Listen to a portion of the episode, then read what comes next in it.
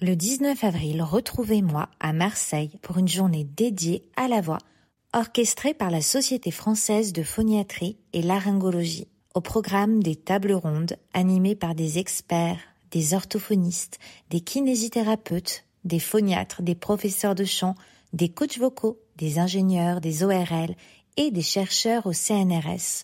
Rejoignez-nous pour une journée dédiée à la célébration de la voix dans toute sa diversité. Vous pouvez retrouver toutes les informations pour réserver sur mon compte Instagram ainsi que sur celui de phoniatrie-du-8 Marseille.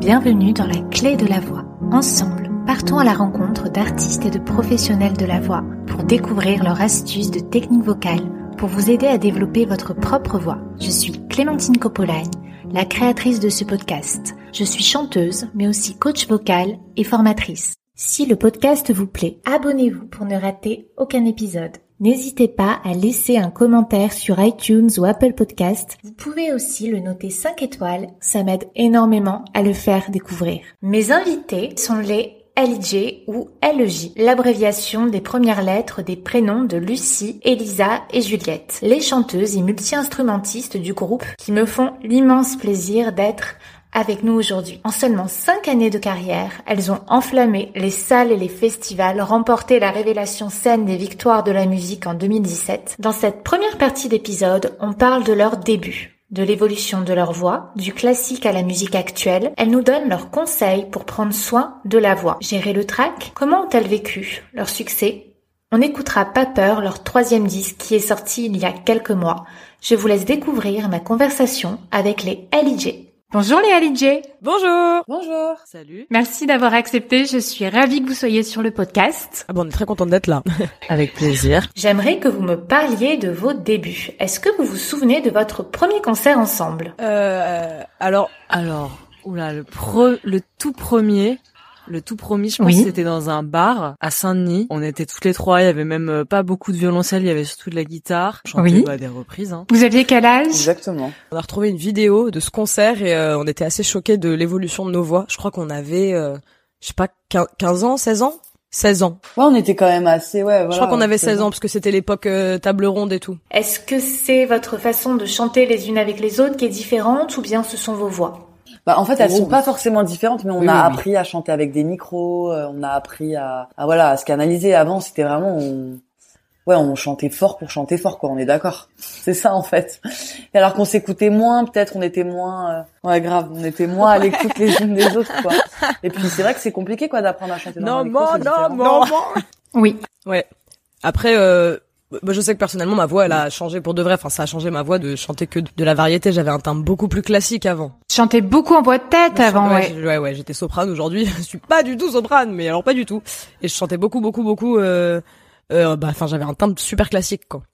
Oui, justement, je voulais te poser la question, parce que moi, ça, je le vois avec mes élèves qui font aussi du lyrique, et moi, je l'ai vécu aussi. Est-ce que tu as cherché volontairement à l'estomper, ou ça s'est fait au fur et à mesure des reprises, dans un autre style?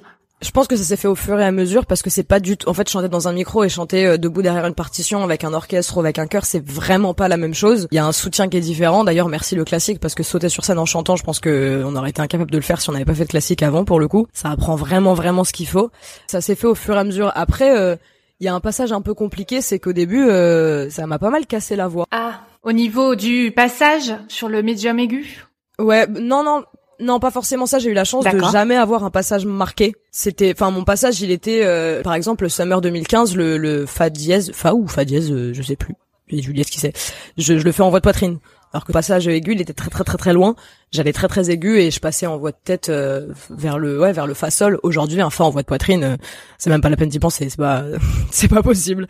Je suis obligée de passer en voix de tête. Mais euh, même si j'avais pas un passage marqué du tout, euh, j'ai toujours eu des médiums assez puissants, Putain, pas de grave du tout. Ouais, ça se ressent euh, chez pas mal de chanteurs classiques ou quand je vois l'évolution, par exemple, de, de filles avec qui on était à la maîtrise, qui sont aujourd'hui chanteuses lyriques, et qui ont des voix absolument magnifiques, qui ont un timbre très très classique, qui peuvent plus chanter de tout à fait. La technique classique est une excellente méthode pour apprendre les bases du chant, mais quand on a chanté uniquement du lyrique pendant des années, ça s'entend sur la musique actuelle, ou alors il faut vraiment avoir continué de chanter autant l'un que l'autre. Euh, il y a l'exemple de la soprano Nathalie Dessay. Elle a eu une immense carrière à l'opéra et c'est une des très rares euh, sopranos qui a vraiment réussi sa transition euh, en changeant de répertoire, mais elle a fait vraiment une démarche dans ce sens-là avec un coach vocal en musique actuelle pour se défaire des automatismes du chant lyrique. Oui, voilà, c'est ça. Alors à l'inverse, je, je, peux, je peux plus chanter de classique aujourd'hui. J'ai dû en chanter un, un, ou deux morceaux il y a, il y a pas très longtemps à côté de ma cousine qui est une chanteuse lyrique euh, coloratour qui est qui est incroyable, hein, vraiment, j'admire. Je me sentais toute petite quoi. J'étais là, mais, comment elle fait pour avoir un coffre pareil? Alors que souvent j'avais entendu, j'ai on m'a souvent dit mais t'es toute petite, comment tu fais pour chanter aussi fort? Ah là je me suis rendu compte que vraiment je chantais pas fort du tout en fait. Enfin à côté de quelqu'un qui a vraiment développé euh, un timbre classique, euh, un coffre comme ça. Et à l'inverse, quand il a fallu chanter une chanson actuelle, elle elle se sentait comme moi je pouvais me sentir sur le morceau euh, sur le morceau classique. Alors il y a des réflexes qui reviennent. Moi j'avais des réflexes de classique qui revenaient, mais qui étaient jamais aussi poussés que les siens. Et elle, elle avait des réflexes de musique actuelle qui revenaient avant qu'elle travaille uniquement le classique tout le temps, mais qui encore une fois était pas aussi poussé que les réflexes de musique actuelle que j'avais. C'est vraiment deux enseignements différents. Et et euh, je me souviens qu'avec Lucie, quand on était à la maîtrise, euh, en fait heureusement qu'on a continué à chanter des trucs actuels euh, toutes les deux ensemble et avec Juliette parce que ça nous a permis de pas être cloisonnés dans une dans une seule chose en fait. Et puis Surtout, euh, la, moi je me souviens que la première fois qu'on est monté sur scène euh, euh, en tant que LOJ, toutes les trois, je me suis dit mais attends, dans la musique actuelle, on peut parler aux gens, on peut, c'est-à-dire que si je crie, les gens ils crient, si je lève la main, les gens ils lèvent la main, mais c'est absolument génial. Je veux complètement faire ça en fait. C'est c'est pas du tout le même rapport en fait. Et j'ai l'impression que c'est aussi un peu moins compétitif, même si ça l'est, c'est quand même moins compétitif que la musique classique. les, les chanteurs et musiciens classiques, ils sont tous tellement excellents en fait que c'est difficile de se faire une place en musique actuelle, on peut faire tout et n'importe quoi, donc euh, il y a de la place pour tout le monde. J'ai l'impression qu'en classique, c'est euh, tu joues aussi pour, euh, enfin, tu concours pour des rôles ou tu vois, par exemple dans des orchestres, bah il y a pas 36 000 places et quand les personnes elles sont là, bah elles restent là en général. Donc en fait, ouais, les, les places sont assez restreintes et c'est vrai qu'en musique actuelle, bah en fait tu peux tout faire et tu peux changer de groupe et puis tu peux t'arrêter puis tu peux reprendre et puis en fait tu, tu fais un peu ce que tu veux. Mm. C'est c'est vrai que c'est beaucoup plus libre. Après c'est bien de mêler les deux et, et, nous en vrai c'est ça qu'on a essayé de faire c'est avec toute notre formation classique et toute notre éducation classique, lyrique, euh, de mêler ça à la musique actuelle et parce qu'on est aussi sensible d'écouter de la musique lyrique ou classique, enfin dans toute cette époque-là que la musique contemporaine, que de la musique électro. Enfin, c'est aussi ça la, passion de la musique, c'est de reconnaître là où est le beau et, que tout est intéressant à apprendre, à connaître. Donc euh, après, on n'est pas du tout en train de de nier, euh, de renier notre part de, de musique classique. ah non non, pas du tout. C'est grâce à ça qu'on en est là. Hein.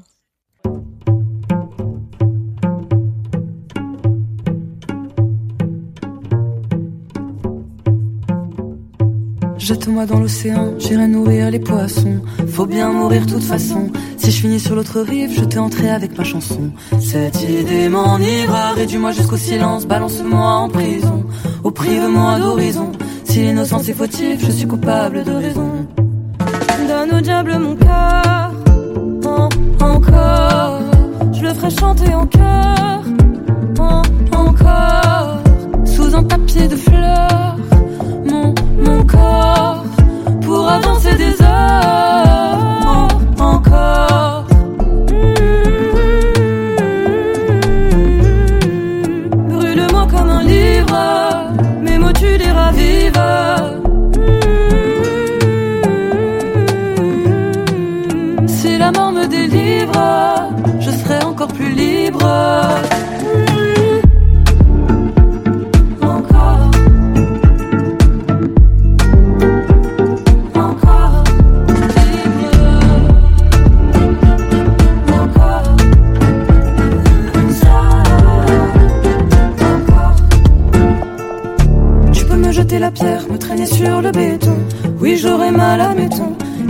la lumière, vas-y, appuie sur le bouton. Quand se rallument les étincelles d'hier, soldats sous une pluie de plomb. La fierté pour seule munition. Jamais aucun de tes airs ne fera taire cette chanson. Donne au diable mon cœur, encore. Je le ferai chanter en cœur, encore. Sous un tapis de fleurs, mon, mon corps pour avancer des heures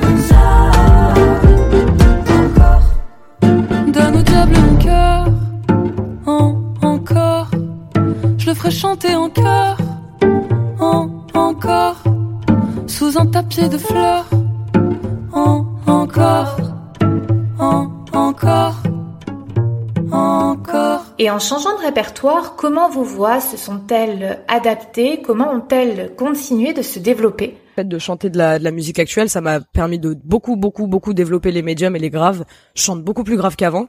Après, euh, comme je disais, euh, donc les tonalités des morceaux ont changé avec le temps. Mais même parfois quand on écoute nos morceaux, nous-mêmes souvent avec Lucie, on se dit mais c'est grave en fait. Donc voilà. Mais euh, mais ouais, c'est au fur et à mesure. C'est pas volontairement. Et justement en fait, avec les, il y a, y a, certains défauts qui se sont faits dans ma voix parce que c'est une technique que je maîtrisais pas, etc. Qu'on n'a pas pris de cours de musique actuelle en fait. mais en fait, on, on apprend à en jouer au final. Pardon, je suis désolée, il y a mon Ma chienne qui fait des caprices, excusez-moi. ouais, elle vient, elle vient de couiner. elle veut chanter. Je suis morte. Ah non, c'est un chien qui chante. Véride, c'est véridique. J'ai des preuves. Eh mais les chiens des chanteuses, toujours, ils chantent. Ouais ouais. Les miens aussi ils faisaient ça. Ah bah pourtant la première fois qu'elle m'a entendu chanter, elle m'a aboyé dessus, genre tais-toi. C'est bon. Oh là là, trop drôle. quand euh, quand tu mets l'album, bizarrement elle chante dessus. Mais non mais ta elle, me regarde, elle chante, euh, n'importe quoi. Euh, n'importe quoi. Non mais vraiment, euh, prenez des chiens, c'est plein d'amour, mais mais vraiment, elle ne fait que chanter là. Elle est avec son jouet, elle me regarde. Ensuite, elle le pose. Elle vient, elle se pose sur ma jambe. Elle veut... Alors qu'elle elle vient de sortir, ah elle vient de jouer. Enfin, tout, va bien. Mais bon, bah, ça fait un quatrième membre euh, pour le podcast. Vous, avez live, euh, dans ce podcast Trixie qui va vous expliquer comment chanter comme un chien. Voilà. Et elle chante juste. C'est impressionnant. Vraiment. N'importe quoi. Et quand vous avez regardé cette vidéo de votre premier concert, au niveau du scénique, est-ce que vous aviez déjà cette aisance ou est-ce que c'est venu au fur et à mesure? Scéniquement, ça n'avait ni queue ni tête, je pense. Euh, franchement, euh, non, non, il n'y avait pas du tout de présence scénique. Enfin, on savait absolument pas quoi faire, mais mais absolument pas. Enfin, on, se prenait même pas la tête. En fait, je crois que c'était juste euh, juste au niveau de la musique. Déjà, on essayait d'avoir des morceaux appris jusqu'au bout avec les bonnes paroles. Ouais. Parce qu'on chantait beaucoup en anglais aussi. Là, c'était c'était compliqué d'avoir les bonnes paroles en anglais à chaque fois.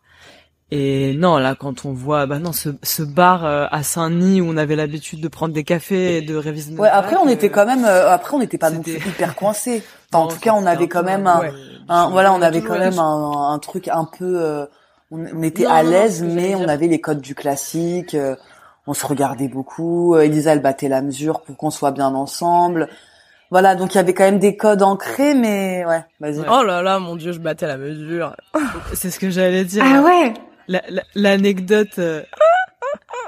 Euh, non mais ouais, non mais l'anecdote d'Elisa vraiment qui, est, pour le coup, ça se voyait oh, vraiment qu'elle sortait du classique, c'est que on répétait et c'est vrai que euh, c'est vrai que souvent on change de tempo, on ralentissait, on accélérait et du coup Elisa au début commençait à battre la mesure vraiment pour qu'on soit toutes les trois calées mais comme comme en classique en fait. Alors qu'on on chantait de la musique actuelle. Donc il y a des vidéos où elle bat la mesure, on se dit mais what?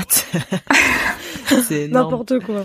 Et donc euh, ouais ça ça c'est un des trucs qui a complètement disparu, ce qui est super. Même, même le, le, fait d'être euh, perfectionniste surtout sur la justesse, parce qu'en classique on saute pas, on bouge pas, on on parle pas aux gens, on n'est pas en train de courir pendant qu'on fait un morceau, on fait que chanter. Là aujourd'hui, on fait d'autres instruments en même temps, on fait des percus, on fait du piano, euh, euh du, du saxo, de la basse, de la guitare, euh, on fait beaucoup de choses en même temps.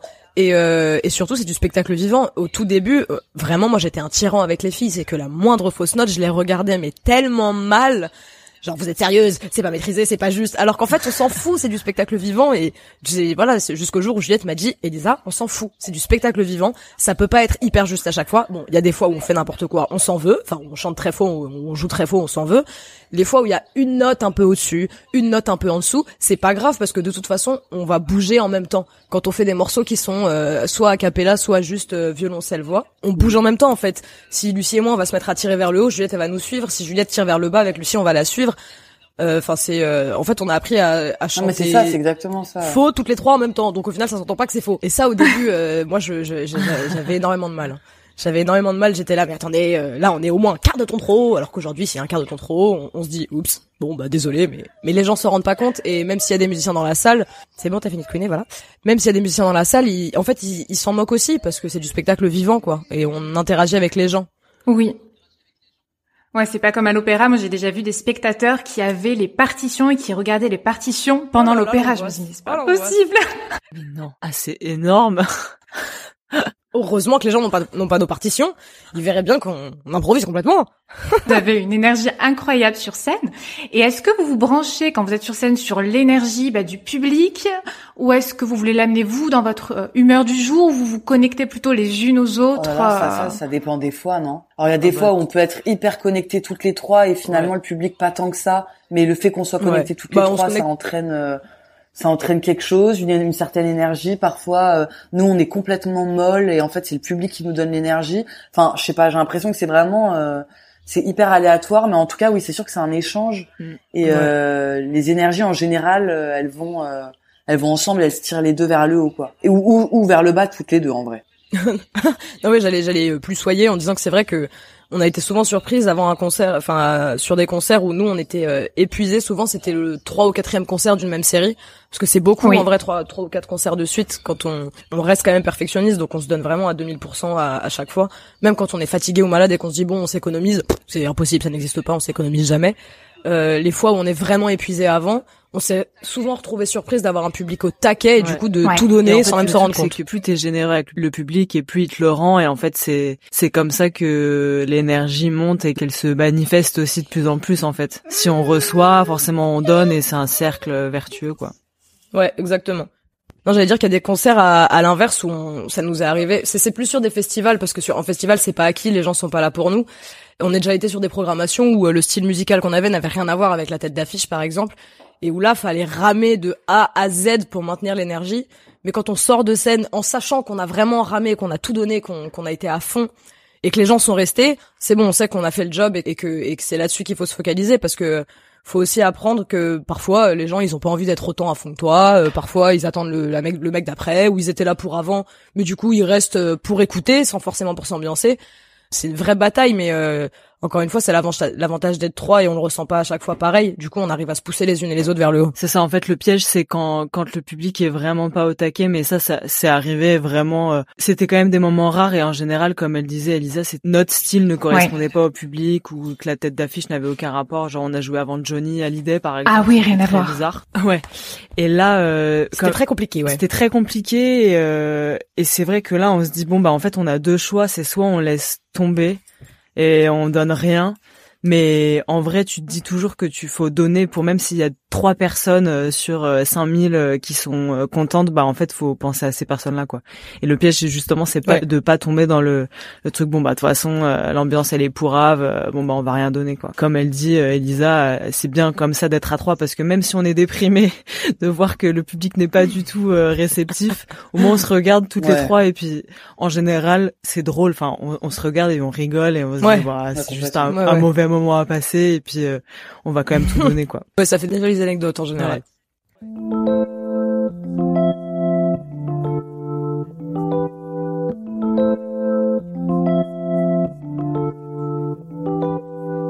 Je peux le regarder danser. Je peux l'écouter penser parler seul. Et comme l'accord est parfait, je sais qu'on pourrait le faire pendant des heures. Je sais que t'en vois pas qu'une. Si je réfléchis trop, c'est pour qu'on ne crée pas de banale rancune. Et qu'on passe un bout de vie tous les deux. Tous les deux, tous, tous, tous les deux. Et qu'on fasse un bout de ta vie tous les deux. Tous les deux, tous, tous, tous les deux. Et qu'on passe un bout de ma vie. Les autres vont nous regarder danser. Passe la moitié du temps à penser. Et recommencer. On se relève toujours tous les deux. L'un de nous devra partir.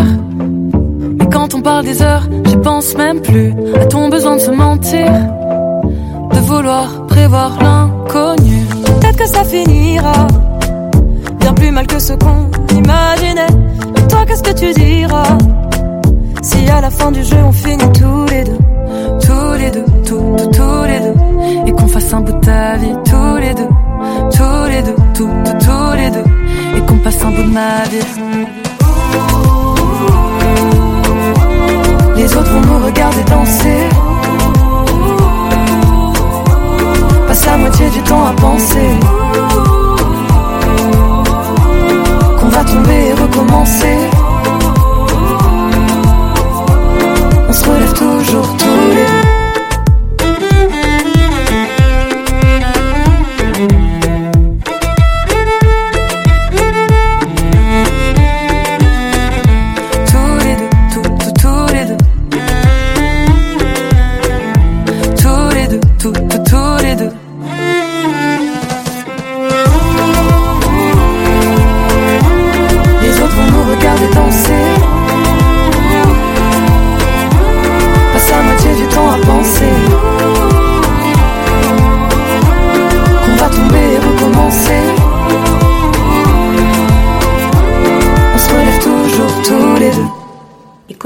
Prenez-vous soin de vos voix Pour la voix, la clé c'est de dormir beaucoup. Hein.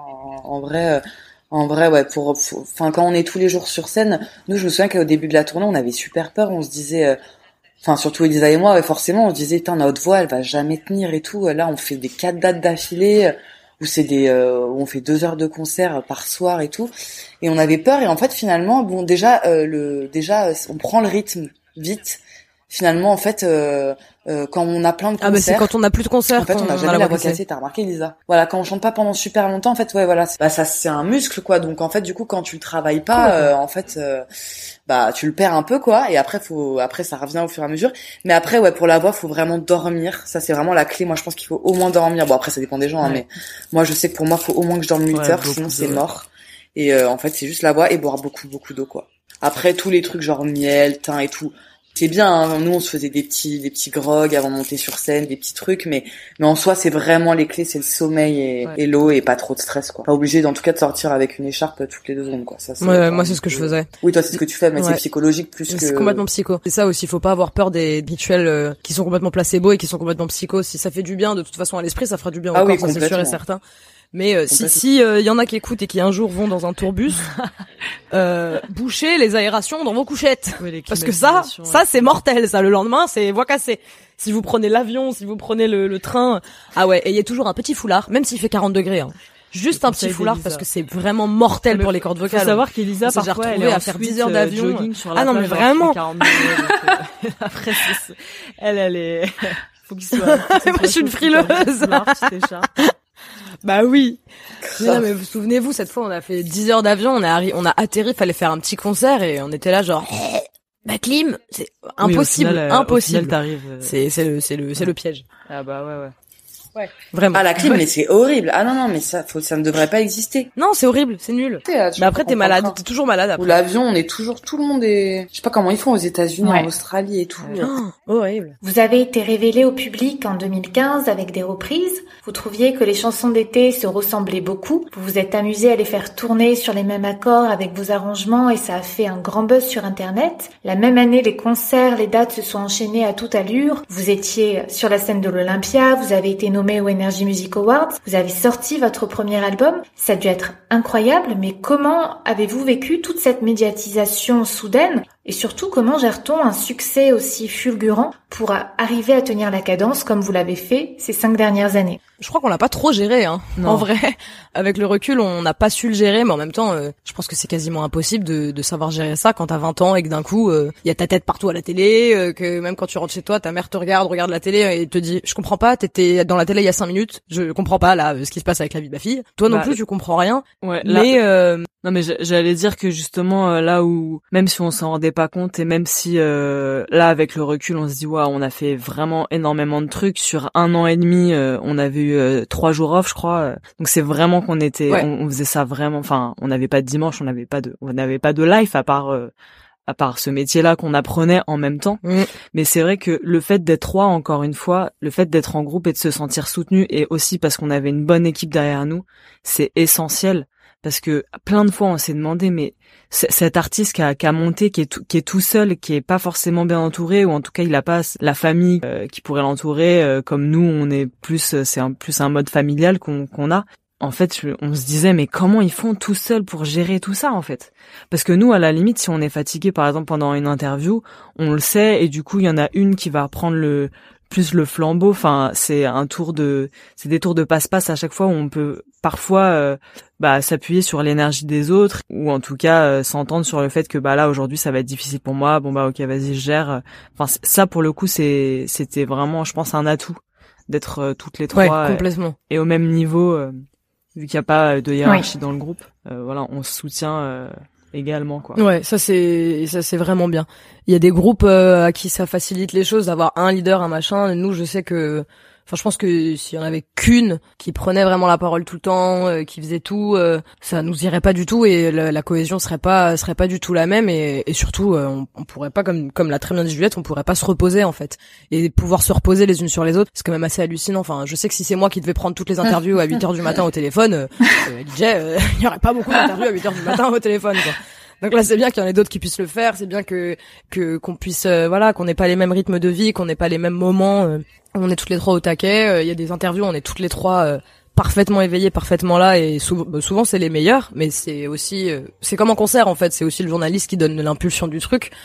Mais mais quand il y en a une qui est épuisée ou qui a eu une journée difficile, une semaine difficile. en fait, on n'a même pas besoin de se le dire aujourd'hui. On, on, le sent dans, dans, nos attitudes, dans nos façons d'être, que ok, aujourd'hui, bah cette membre-là euh, de LIJ, euh, elle va être un peu éteinte, on prend le relais. Ça va le faire. On n'a pas besoin de se le demander, quoi. C'est vrai qu'au début, ça allait très très très rapidement et euh, on l'a pas géré de la même façon. Lucie, par exemple, l'a, plutôt bien géré. Oui, c'est vrai que ça. Ouais. Enfin, Boubi, en tout cas. Ouais, vous un peu moins. Tu dis que toi, t'as bien, t'as bien kiffé ce moment, quoi. Après, j'avoue, moi, je, moi, je l'ai mal géré, mais c'était plus un truc par rapport à l'image et par rapport à au stress vraiment euh, permanent et se dire que en fait euh, on a fait un buzz sur un, une des reprises sur internet alors qu'on vient du classique. Déjà on a on a commencé avec des a priori un peu sur les types de musique, sur le milieu, les, les radios peut-être qui étaient plus populaires contrairement aux radios indé. Enfin en fait on avait tout ça à apprendre en fait. Tout ce qui est euh, nous personnellement comment on voit la musique et là où on veut aller, qu'est-ce qui nous plaît, qu'est-ce qu'on veut dire, comment on veut paraître, des choses auxquelles on n'avait jamais pensé et en même temps de devoir assurer euh, de devoir euh, bien chanter alors qu'on est crevé, euh, de, enfin, énormément de choses. Et en même temps, euh, tout ça, c'est que du kiff. Et ça, faut surtout pas l'oublier. Et c'est quand t'as plus de stress que de kiff, c'est là où ça devient un peu difficile, quoi. Et c'est pour ça qu'il faut, faut trouver un équilibre. Et ce que maintenant on a fait, et moi pour ma part au début c'était très compliqué, mais mais maintenant, euh, enfin, on est en regardant tout ce qu'on a fait, euh, moi je me dis mais waouh, je sais pas comment on a fait en fait. c'est trop stylé. Ouais, ouais, c'est vrai que parfois on regarde en arrière, on se dit mais mais non, on n'a pas fait tout ça, mais mais qu'est-ce qui s'est passé? Mais c'est incroyable. Et euh, après l'avantage que qu'on a d'avoir bah, voilà, d'avoir grandi, d'avoir connu tout ça, d'avoir eu des retours, c'est que si ça nous réarrivait aujourd'hui, je pense qu'on on saurait l'appréhender vraiment vraiment vraiment différemment que ce soit au niveau de nos hygiènes de vie en fait mm. qu'au niveau de notre gestion du stress de la gestion de notre image parce qu'au début euh, oui c'était un métier d'image mais on n'avait pas conscience à quel point l'image c'était impactant en fait on se rendait pas compte que par exemple si on se faisait une mimique euh, je sais pas si Juliette et moi on se regardait parce qu'on pensait à la même chose et que c'était pas un truc cool. En fait, nos, ça, ça, se voit sur nos visages, c'est écrit. Donc les gens le reprennent, les gens le voient, ils interprètent ça, etc. On n'avait pas du tout conscience de tout ça. Et, euh, et comme on était tout le temps stressé et tout le temps fatigué, on arrivait, c'était impossible pour nous d'en avoir conscience, quoi. Euh, juste, on, on vivait. Aujourd'hui, je pense qu'on serait capable de, voir euh, presque que le côté positif de la chose, en fait, parce que c'est tellement positif en soi que, mais ça allait tellement vite qu'on se rendait pas compte de ça. Aujourd'hui, je pense qu'on s'en rendrait compte et qu'on serait vraiment euh, prête à, à, avoir le même rythme en étant beaucoup plus sereine. Et pour être plus sereine et pour l'hygiène de vie, vous avez des petites astuces que vous donneriez à quelqu'un qui d'un coup aurait euh, beaucoup de dates et euh... bon là c'est pas trop le contexte. Bah ouais là grave. non mais c'est vrai que ce qui est important, je pense que c'est le cadre. Hein. Déjà faut s'imposer un petit cadre, même si c'est pas, enfin pas s'imposer. C'est vrai quand on a beaucoup de dates et euh, et quand on part sur les routes, en fait il y a, y a pas d'heure en fait. Les, les heures ça font, enfin c'est c'est vraiment tu te tu manges jamais à la même heure, tu chantes jamais à la même heure tu te douches jamais à la même heure, tu te réveilles jamais à la même heure. Et ça, c'est vrai qu'en fait, à force, ça peut être un peu fatigant. Donc c'est cool de savoir ça et de se dire ok bah peut-être qu'il faudrait que bah enfin mettre en tout cas sur la tournée et inclure dans son emploi du temps des petits moments que qui nous rappellent un peu notre maison, que ça peut être soit matériel, soit ça peut être dans les faits je sais pas moi faire un truc à manger qu'on se fait tout le temps chez soi euh, euh, ça peut être n'importe quoi ou une petite routine de sport ou n'importe quoi un, livre quelque chose qui fait que ça te rattache aussi je pense à, chez toi c'est assez important je pense parce que tu peux vite perdre pied en fait. Et du coup en fait t'es es productif en, sans l'être. Enfin tu sais il y a un truc quand tu sais pas trop où tu vas et qu'il y a aucun cadre il y a un truc où enfin ça peut marcher quelque temps mais au bout d'un an ça c'est un peu compliqué quoi. Finalement tu fais un peu tout et rien je trouve. je suis d'accord, ouais, ramener un voilà, il y a ça, enfin peut-être qu'on a euh, hors, euh, hors, euh, bah voilà, hors tournée ou hors grosse période de promo. Ouais, même même si c'est une huile essentielle qui nous rappelle chez nous. Enfin, je sais pas, je sais que on a toutes les trois nos petits trucs à nous. Elisa, elle est beaucoup manga à fond. Euh, Lucie, c'est plus euh, ouais sport et puis son son petit déjeuner qu'elle aime bien. Et puis euh, ouais, moi c'est plutôt dans les senteurs, euh, dans les ou dans les boissons, d'avoir un petit thé chaud. Enfin des trucs des trucs simples en fait qui fait que on a quand même un repère d'une routine qu'on a d'habitude, un truc de quotidien en fait qu'on a l'habitude d'avoir quoi. Ouais, c'est clair. On va écouter un extrait de votre dernier Summer, le Summer 2020. Et je trouve ça génial d'avoir gardé ce rituel tous les ans avec un mashup de chansons d'été.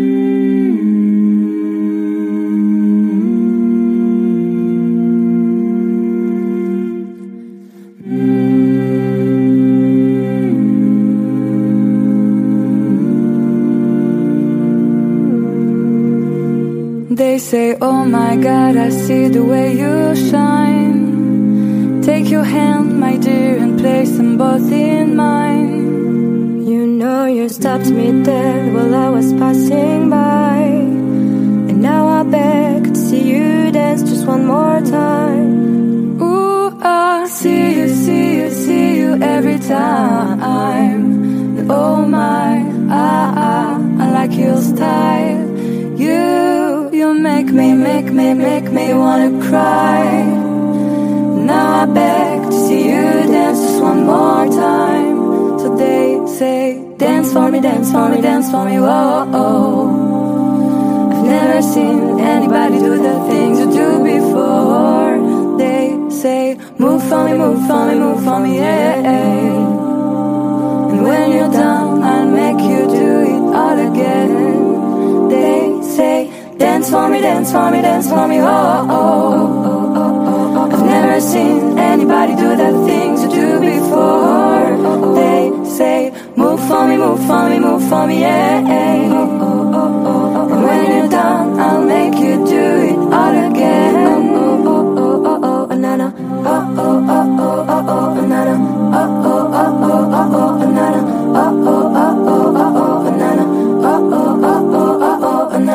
Vous arrive-t-il d'être stressé ou avez-vous le trac avant une date importante ou avant de monter sur scène dans un gros festival? Ouais. Les, après, il y a des tracks vraiment, il y a des tracks différents. Mais euh, moi perso, je sais que ce qui me détend, c'est de rigoler avant. Et vu que parfois quand je suis tendue, vraiment, j'ai pas envie de rigoler, euh, faut que je trouve un truc pour pour que je rigole, parce que sinon je sais que ça va être, euh, je vais me concentrer sur mon stress et que ça va être horrible et que et en vrai, ouais, rigoler avant, euh, c'est bien en général. Ou s'embrouiller une grosse fois. et après, et après tu, et après ça te détend tout et. Euh, enfin, Ah. des, Ouais, des c'est grosses vrai. émotions fortes euh, comme ça. Après, en fait, t'arrives sur scène et sais, tu prends ça à la légère, en fait. Enfin, pas, non pas que ce soit, euh, je sais pas, enfin, c'est pas un truc euh, léger dans le sens ça n'a pas d'importance, mais on est là pour euh, avoir de la joie, ressentir des bonnes énergies et du coup, plus on va sur ce truc-là et, et mieux c'est. Il faut pas trop se prendre au sérieux, ce que j'ai parfois tendance à faire moi, mais j'essaye de justement d'avoir ce truc-là où, enfin, voilà quoi, se taper des fous rires avant, faire n'importe quoi. Parfois avec Elisa, juste avant, on a le quart d'heure chat, du coup, on a, on dépense toute notre énergie et après on est là, ah ouais, faut monter sur scène là. Oh plus d'énergie. On est fatigué. Lucie, elle arrive. Ah ouais. souvent en tournée, on fait ça. On, on devient, on a notre quart d'heure chat exactement. On devient folle.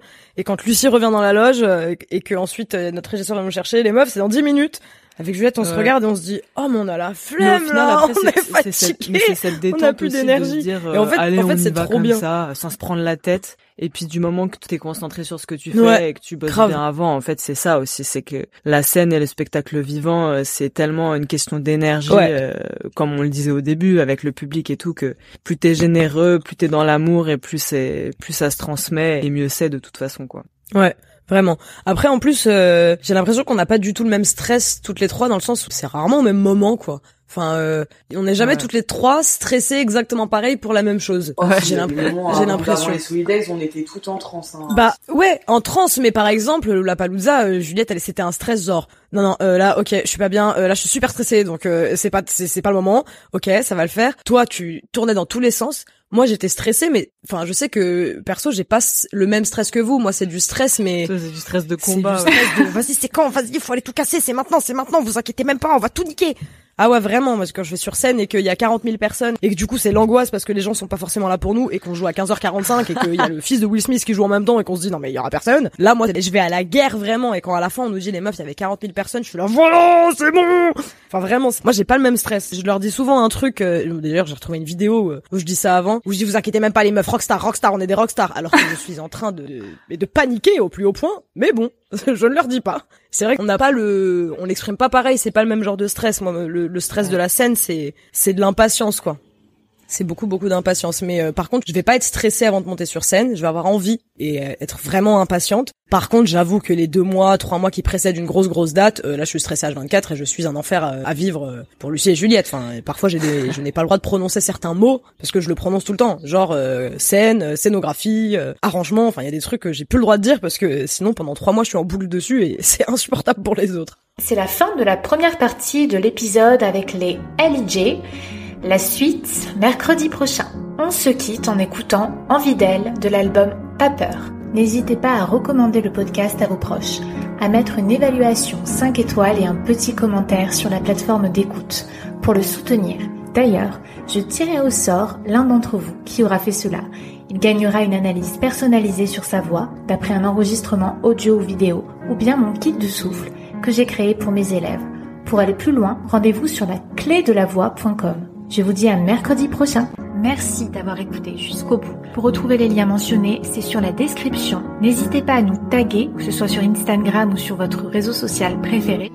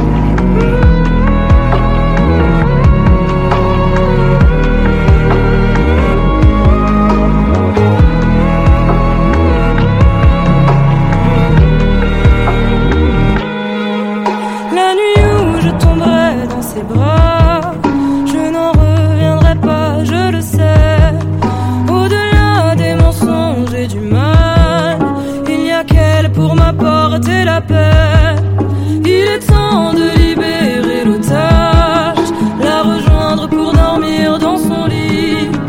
À ses côtés pour ce long voyage. Rendez-vous avec elle cette nuit. J'ai envie d'elle, j'ai envie d'elle, j'ai envie d'elle quand il fait noir.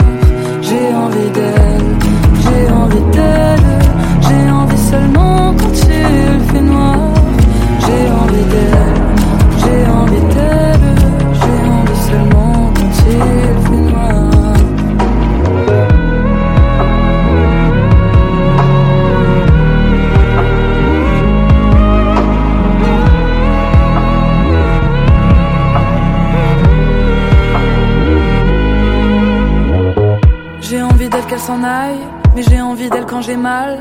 J'ai envie qu'elle soit lente, envie qu'elle me tente, envie qu'elle soit violente. J'ai envie d'elle qu'elle m'appelle, j'ai envie d'elle qu'elle m'apaise. J'ai envie qu'elle soit belle, envie qu'elle m'élève, j'ai envie qu'elle m'enlève. J'ai envie d'elle qu'elle s'en aille, mais j'ai envie d'elle quand j'ai mal. J'ai envie qu'elle soit lente, envie qu'elle me tente, envie qu'elle soit violente. J'ai envie d'elle qu'elle m'appelle, j'ai envie d'elle qu'elle m'apaise. J'ai envie qu'elle soit belle, envie qu'elle m'élève, j'ai envie qu'elle m'enlève. J'ai envie d'elle qu'elle s'en aille, mais j'ai envie qu'elle soit lente, envie qu'elle me tente, envie qu'elle soit violente. J'ai envie d'elle qu'elle m'appelle, j'ai envie d'elle qu'elle m'apaise. J'ai envie qu'elle soit belle, envie qu'elle m'élève, j'ai envie qu'elle m'enlève. J'ai envie d'elle qu'elle s'en aille, mais j'ai envie d'elle quand j'ai mal. J'ai envie qu'elle soit lente, envie qu'elle me tente, envie qu'elle soit violente.